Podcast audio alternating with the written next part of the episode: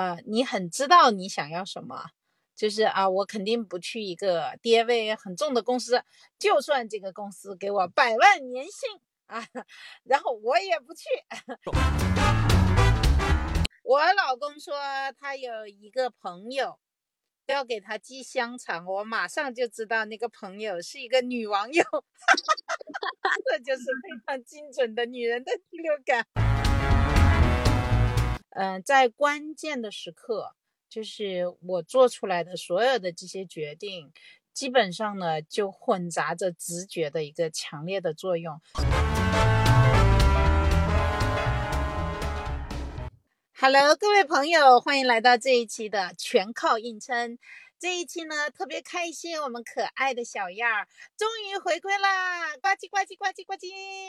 Hello，大家好，好久不见，我又是去了。特别遥远的地方，然后被隔离，终于回来了，终于又见到了李欣老师，很开心。那么在这么一个春暖花开的季节，哎呀，准确的说是在一个多事之春啊，其实已经去年是多事之夏、多事之秋、多事之冬，然后再接着一个多事之春，呃，反正世界挺乱的。我觉得这个时候呢，可能是我们大家都可以。呃，那个读一读书，关照一下自我，然后爱惜一下自我的这样一个时间。所以呢，呃，我和小样不约而同的就干了同一件事。虽然我们没有在同一个时空，但是呢，我们读了同一本书。哎呀，这件事情可真是少见。对我这种一年读书是个位数的人来说，我们选择了一本。呃，跟直觉相关的书。那接下来呢，我和小样非常想跟你分享我们在读这本书当中的一些感受。那个，我为什么想向你推荐这本书呢？是因为那天你跟我讲，最近你在找工作，然后呢，有一个非常有名的单位，呃，公司吧，你不想去，然后你说，哎呦，我才不想去呢。呃，他和那个谁谁谁一样，充满了爹味。我一听这句话就笑笑掉了，真的是，我觉得特别好玩儿。就是我我其实当时的第一个感受是，呃，你很知道你想要什么，就是啊，我肯定不去一个爹味很重的公司，就算这个公司给我百万年薪啊，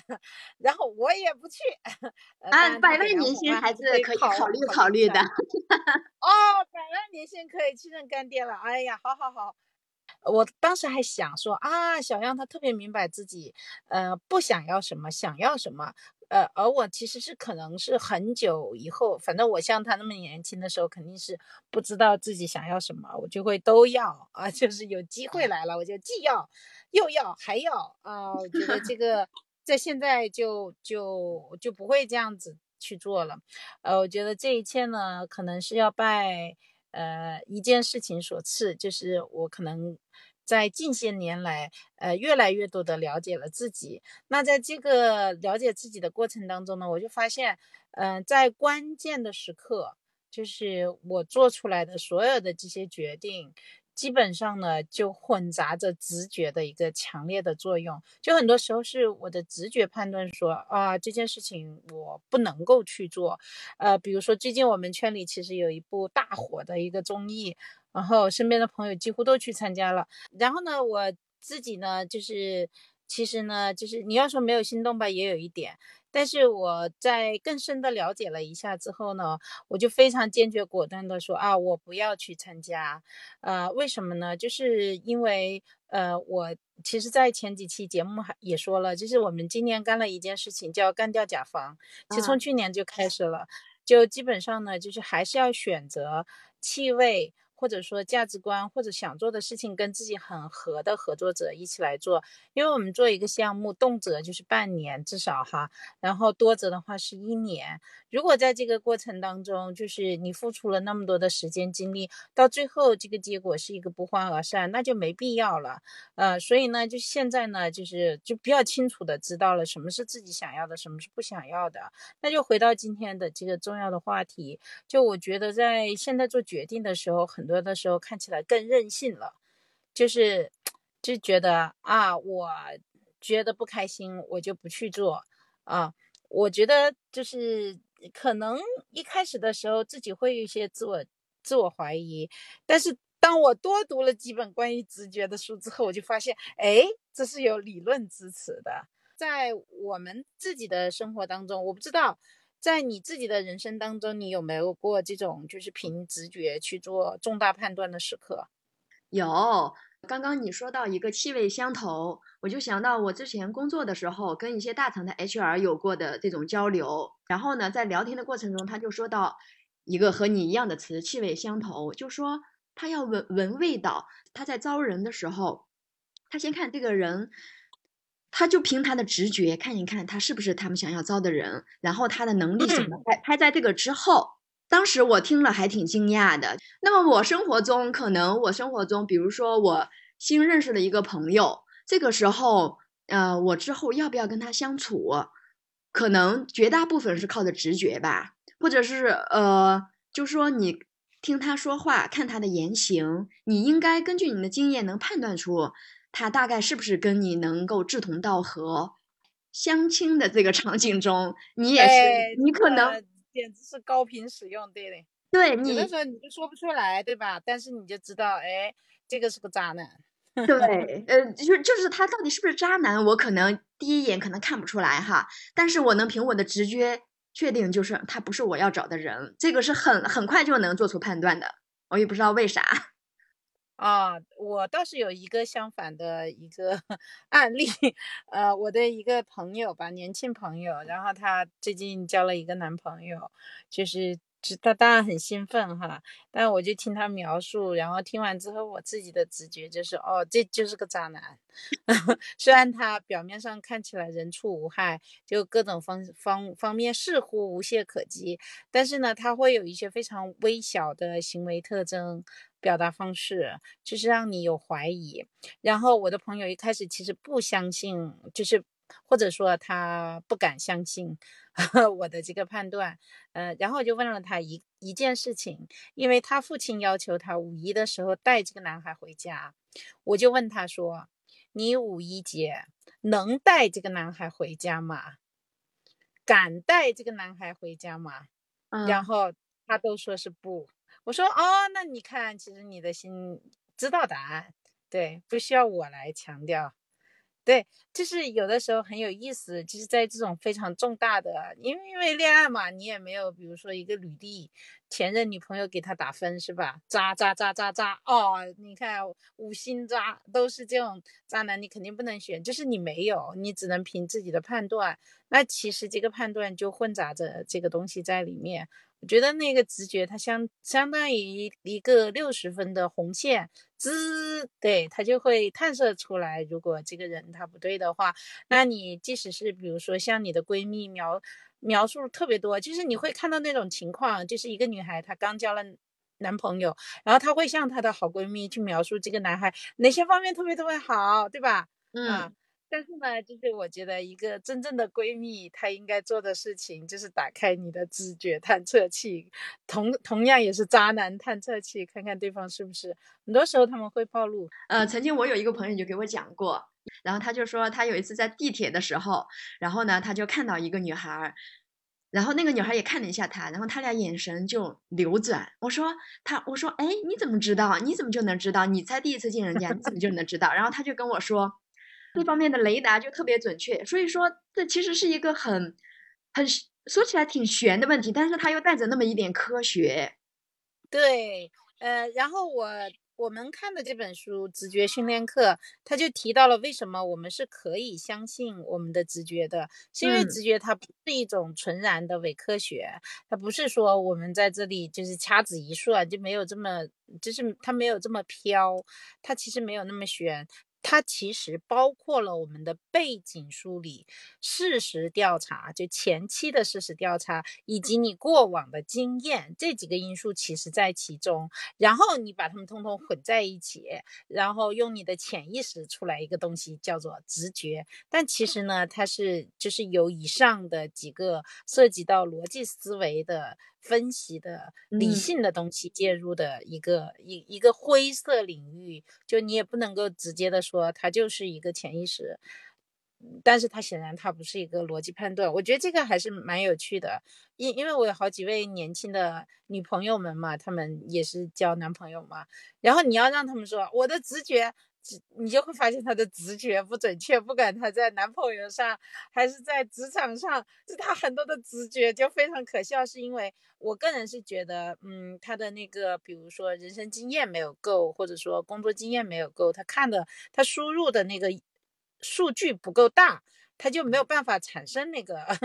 基本感觉，很难相信一个小护士，对吧？一一一个重病的病人冲进来，就是一个非常有经验的医生，他可能就判断哇，这个情况不同寻常，他一定是什么什么什么什么。然后，可是一个小护士，他即使做出这样的判断，你也是不能够相信的，是吧？所以呢，就是我觉得这个理论很有趣。啊，它其实说起来还是我们在过往经历的一个集合，但是有一点特别特别关键，就是过往有这些经验，但是如果你不去倾听的话，你其实是听不到那个声音的。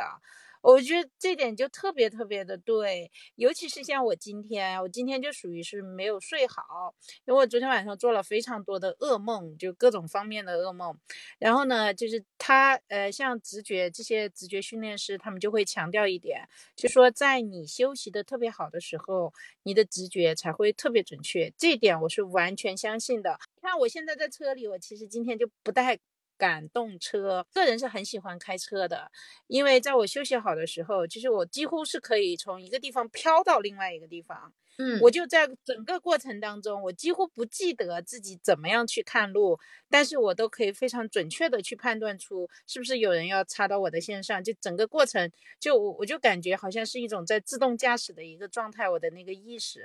所以的话，我其实很很喜欢那种头脑放空，但是你又能什么东西都观察到的状态。但是，一旦我没有休息好，就完蛋。就是我我真的就会，不是说你反应不过来。就是你会丧失掉你的那个直觉，有有点没有办法判断别的人的行动路径。但是当休息的特别好的时候，就是你只要跟到直跟住你的直觉，就可以知道哪辆车它即使没有打灯，它也会从那四条线旁边的第四条线穿到你的前面来，就就特别准确。那你这么一说，就想说你的那些闺蜜们，她们之所以直觉不准确，可能是那天她们交朋友的时候，她没有休息好。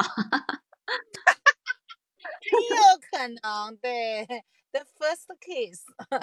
所以很兴奋，对，让人难以入眠。这本书里面有一个非常宝贵的经验，说如果是一一件令你极其兴奋的事情，你应该冷静一下再做决定。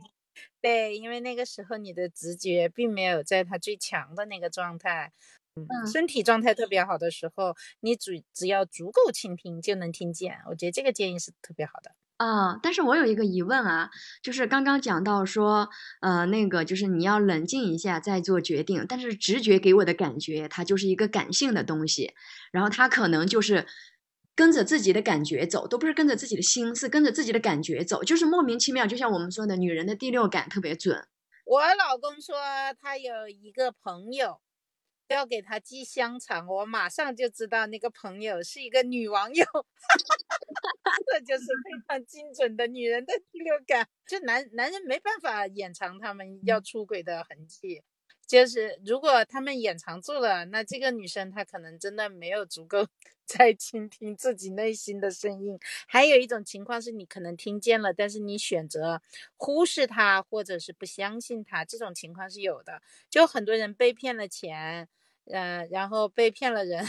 都是因为这个，其实已经有巨大的警报声，但是我们呢，就是会说服自己。个人认为也是情有可原的啦。有时候我们没有那么强大，但是更关键的一点就是，呃，这书里面也有讲到，就是我们可能当时太急于求成了。你刚刚一开始讲到的那个招聘的那个，其实我是很有感受的，因为一开始的，但是今天嘛，就是我们团队小伙伴都是我第我冲到第一线去面试嘛，就是跟他们第一次见面都是我，我一直都会在的。呃，然后很多时候那个岗位很紧缺的时候呢，其实呢，就是你也知道我们是小公司嘛，没没有特别多的选择，然后你是知道那个人是不对的，但是你其实也没有特别多的选择，所以你就会说服自己说，嗯，好吧，这样看起来啊，好像也能做。嗯，他说了，他上一次有一百万的点击量，OK，嗯，对。但其实每一次进来之后，就是他确实，其实后面的事情就很麻烦，就是就是不对的人，他就是不对的。所以的话呢，现在呢，就是我就不着急了，因为如果是你着急的，就是跟一个不对的人一起共事，你会发现你在错误的路上走得越远，那你离你的目标其实就越远。走得越快，你的离目目的地就越远，这真是一个悲剧呀！哎，只不过这是另外一件事情了。我现在的直觉更多的用于感受我自己想要干啥。对你，你知道，就是至少它能够解决我一个中午饭吃什么的问题，在饿了么点啥的问题，对吧？对，而且刚刚你说到那个，你休息好的时候，你的直觉才比较灵敏哈。但我有一个相反的体验是什么呢？就是比如说我一晚上没有睡好，然后我第二天醒来之后，我整个人的状态都不是太好。那在这个时候，我通常就是有那么几次，我都在我身体状态不太好的时候，我就感觉有不好的事情要来临。不管是说你工作上也好，家庭里也好，或者生活上也好，在几天过后，可能就传来不好的消息。嗯，我有过这样的体验。这这种我没有，但是我嗯，但是我不管休没休息好，我也会有那种时刻，就是我会突然间想起来一个十年都不见的朋友，然后他立马就在微信上跟我打了一个招呼，然后跟我说起了一件事儿，就会就会有这种事情是常有的，这个不太受我身体状况的影响。呃，然后那个书里面，我觉得它有一个点也很好，就是你怎么样分分出来哪些是你直觉的警告，哪些只是你消极的想法。你你要检查一下自己，就是比如说，他有一个很好的练习方法，我觉得特别有意思。我刚才还练了练，他说，请你大声说出来你的心愿。啊，然后看或者说出来你即将要做的这件事情，在你说出来的时候，他要你去看你身体的反应，最主要是看你胃里的反应。就如果这件事情让你你说出来，你大声的说出来啊，比如说我要成为千万富翁，对，然后说出来之后，你的胃里被揪成了一团，哎呀，那你可能就是。这这个事情给你太大的压力没有？在我说出来这句话的时候，我感觉我简直坐上了阿拉丁的神毯，就要飞到我的豪宅去了。所以，那这个它就是一个，它它是一个很正很正向的一个念头。你的身体不撒谎，呃，所以的话，就是有些念头你可以测试一下，它是消极的，还是你的直觉在警告你，或者是怎样？就比如说，我肯定不能够去完成这一次的演说。他是他是这样的，就是说你要看一看，就是说你的这个念头，它是让你就是能够就是愉快的，还是你在给自己增加压力？他训练你这样的一个直觉，就比如说我一定要去成为千万富翁，然后当你说出这句话的时候，你感觉你的胃都在痉挛。然后，那这个东西它是其实是在给你压力，但如果你说出来这句话的时候，就像我刚刚说的，简直像坐上了阿拉丁神灯的呃阿拉丁的神毯，然后马上要飞到我的豪宅里面去，那这个东西它就是一个非常正向的。能够帮助你的一个潜意识，你就可以植入你的脑海当中。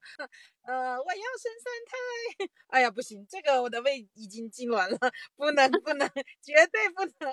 对，就是你要察觉一下你的直觉，告诉你什么 message，什么样的信息，你的身体就在告诉你。我觉得这个是特别有意思的一个，然后书里面也提供了一个人，他因为多次的这种身体的预警，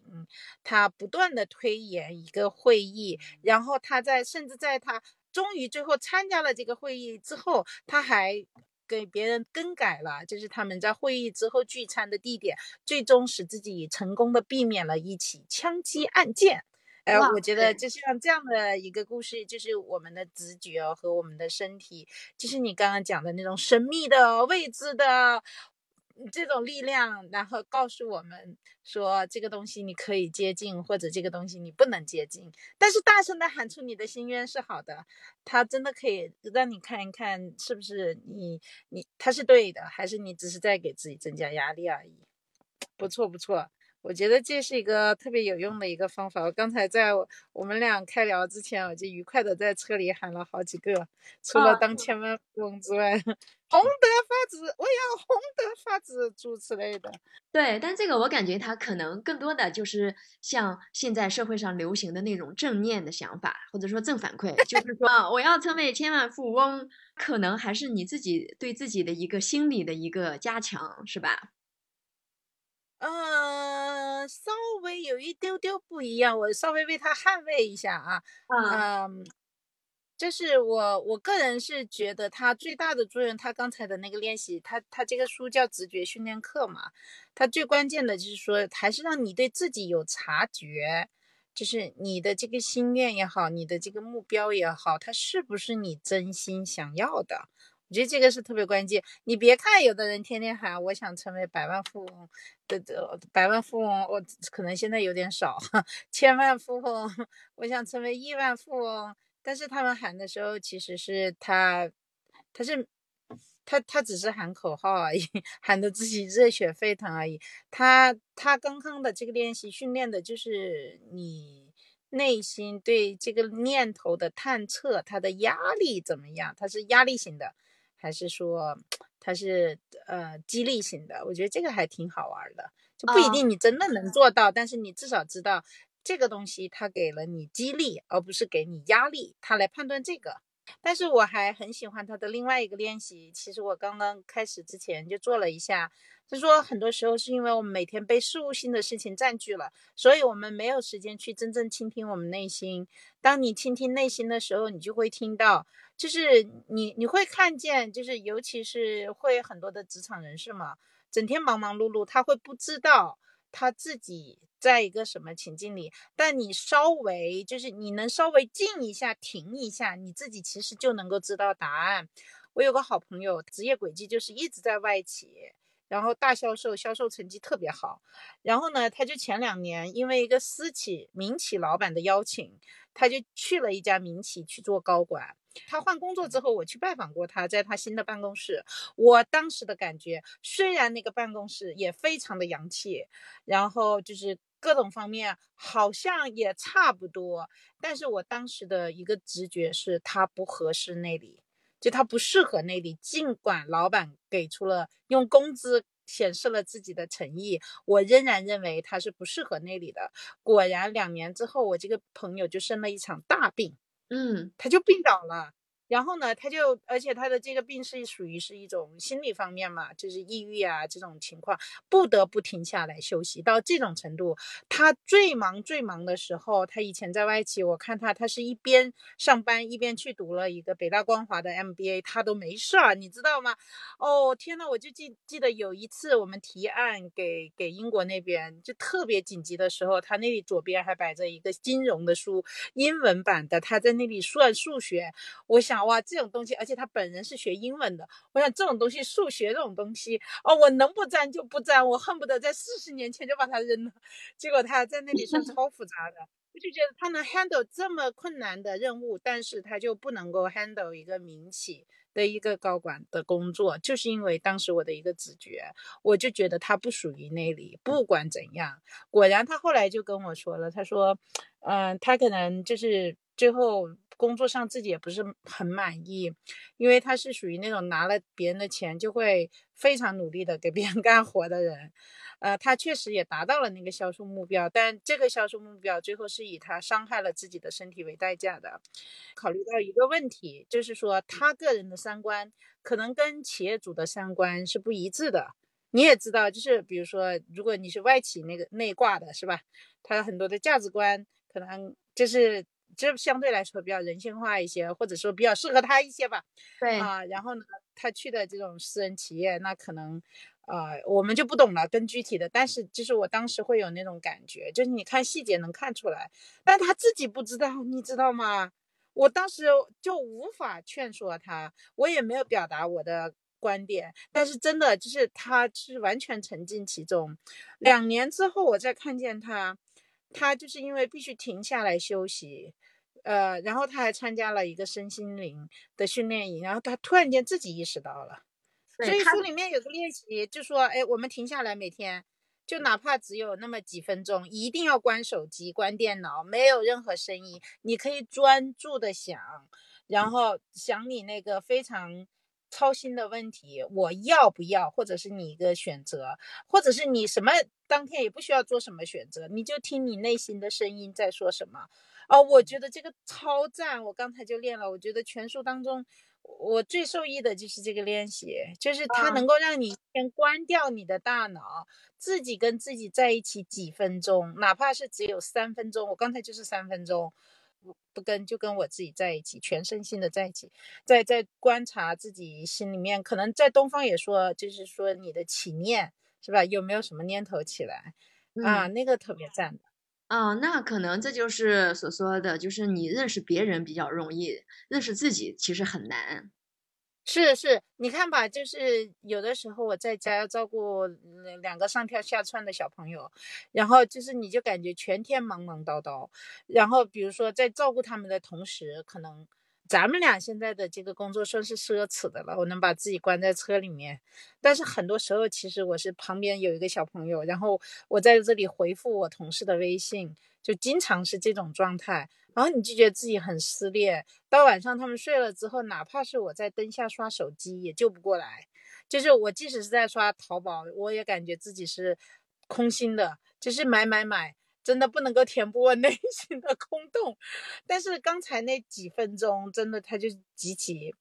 极其给力。嗯，但是我也看到另一种说法，就是说，刚刚我们说到了自我认识哈，刚刚你的那个训练，呃，还有你刚刚讲到的那个例子，特别像说，就是说人要对自己有感知，然后要自我认识。然后刚刚你讲的那个是说我从通过就是摒摒弃掉一切外部的工作事务，静下心来，有点。那种静思的感觉，就是坐在那儿正念哈，是这种。但是我也看到另一种，就是说自我认知，就是说你要认识自我，必须把你自己放在这个世界中，你在世界中的位置在哪里？然后你正在做的事情，它可能就塑造了你。嗯，很有道理。虽然我也不知道我在这个世界的位置在哪里，我 在车里此刻。嗯，对，但是就是。我我渐渐的开始有那种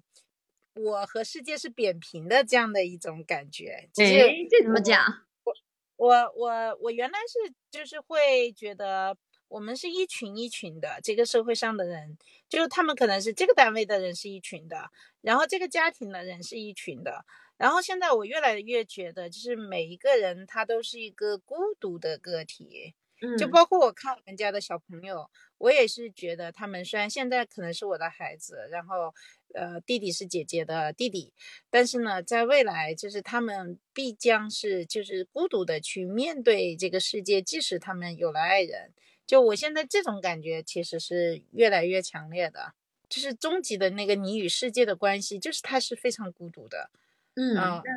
所以就是这是一个小小的一个感受。哦，那所以说你刚刚说到那个直觉直觉训练，就是以这个为基础，就是说以这个为前提的，就是说其实每个人都是一个孤独的个体，嗯，在这个前提下，然后你来训练自己的直觉，是吗？是，而且它还有一点特别好，就是你怎么样面对你的那个负面的那些声音，你嗯，就是你你不是把它消灭掉，你是把这个声音，他那里头很有意思嘛。他就说你你会听到这个声音，他甚至比如说那个女医生，当时她进去之后，她她是那个妇产科医生嘛，她进去之后看到那个病人，她就直接的跟那个护士小姐说，请准备大量的血，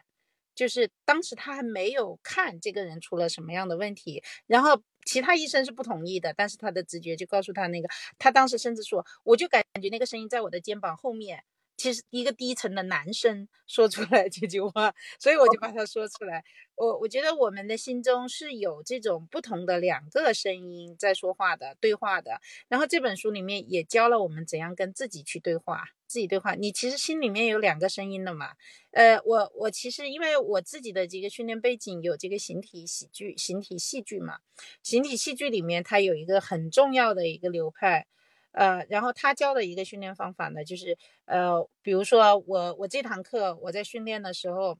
哎呀，我有点偷懒，就是我好累，嗯，我觉得这个训练有点无聊，我就不太想动了。但是我又想，哎呀，呃，我这是在上课，我也不能浪费这么好的资源，是吧？我还是动一动吧。所以你就有了两个声音啊，然后你就需要把你这两个声音都给找出来，让他们去进行对话。然后可能第一个声音的声音是这样的，我我一点也不想了，我就想躺平，对。然后另外一个声音就是你怎么可以这样？嗯，快点，我要用小鞭子抽你了，你快点给我振作起来！你在浪费时间、浪费金钱、浪费青春、浪费生命。对，你要你要把你的两个声音都给找出来。然后你就意识到，哦，原来是这样子。然后你试图去都接纳他们，这样子就是不会有那么多纠结和自我内耗。就是我自己在年轻的时候是一个相当于相当自我消耗的这么一个人，就是我大量面临着两难问题。其实现在看起来狗屁都不是。所有的两难问题都是因为我没有足够了解自己。比如说我研究生，我到底是要去学什么外国文学，还是要上我的那个我想学的电影啊？然后所有，因为我是中文系的嘛，所有中文系的我崇拜的那些导师们、老师们都说，啊，电影嘛，好像是稍微有一点哗众取宠哈，就他们会比较温柔的表达他们的反对，知道吗？所以我就很纠结。但是其实我内心深处可能就是一个喜欢浅薄的、热闹的一群人在一起的一个人，呃，对我就应该快快乐乐的跑去学电影就行了。直到我做梦，我做梦一个白头白胡子的老爷爷坐在大石头上跟我说：“哎呀，我知道你最近很苦恼啊。”在我看来，他就摸了一下胡子。这个时候，我的同我寝室的同学就咣叽一下把门推开了，我就醒了，我就骂他说：“你为什么在这么关键的时候推门进来？你知不知道神仙就要告诉我怎么选了？” 真的，哦呀，后来我就是那，就是还是虽然我的。本能就是我的直觉，并没有跳出来告诉我什么，但是我还是哎，就学这个电影吧，省事儿，就就选了电影。但我后来回头来看，这有什么好选、好难选的？就是因为当时我不了解自己嘛，所以我觉得直觉它也确实是没有那么神秘。就像一开始说的，确确实混杂了以往的所有的这些经验，但是最关键、最关键的，就就是你对自己。有了越来越深的了解，明白了你是谁啊，嗯，然后你就可以很轻松的去做选择。就像我说的，就是这么好的一个项目，你不去吗？它又可以有名，又可以有利，你不去吗？对，我不去，不纠结那个跌位，跌位的公司一样哈。嗯，你刚刚，然后你刚刚说的那个。说认识自己，认识自己，然后我就想到了那个 苏格拉底的那个认识你自己。对对对，是是是，这个反正是核心的命题嘛。对，我觉得认识自己之后，别人都打击不到自己。哎呀，脸皮好厚啊！活得好爽啊！比如说现在外部的环境，我们就不说疫情，然后乌克兰那边有战争，然后完了还有这个空难，然后现在大厂各种裁员，就外部环境就从各种方面来说，形势真的是很差。嗯，世界真乱。对，对，唯有我们的内心是永远的家园。来，让我们用一个鸡汤结束今天的这一段，特别开心哈，在这样的真的是这样的一个多事之春哈。能够用这样的一期播客，当然也用这样的一本书，去稍微让自己的内心平复一下，让我们跟自己自我做一下链接，听起来是不是越来越像一个大师了呢？No No No No No，我马上就会卸掉我的道袍，上去跟我的娃，哎，洗尿布去了。好的，各位朋友们，以上就是我们本期的全靠硬撑，嗯。谢谢大家，很期待在留言区看到大家的互动。我是李欣，我是小样，生活多坑，全靠硬撑。嘿嘿，咱们下期见，拜拜。本节目由鲜榨喜剧独家制作播出。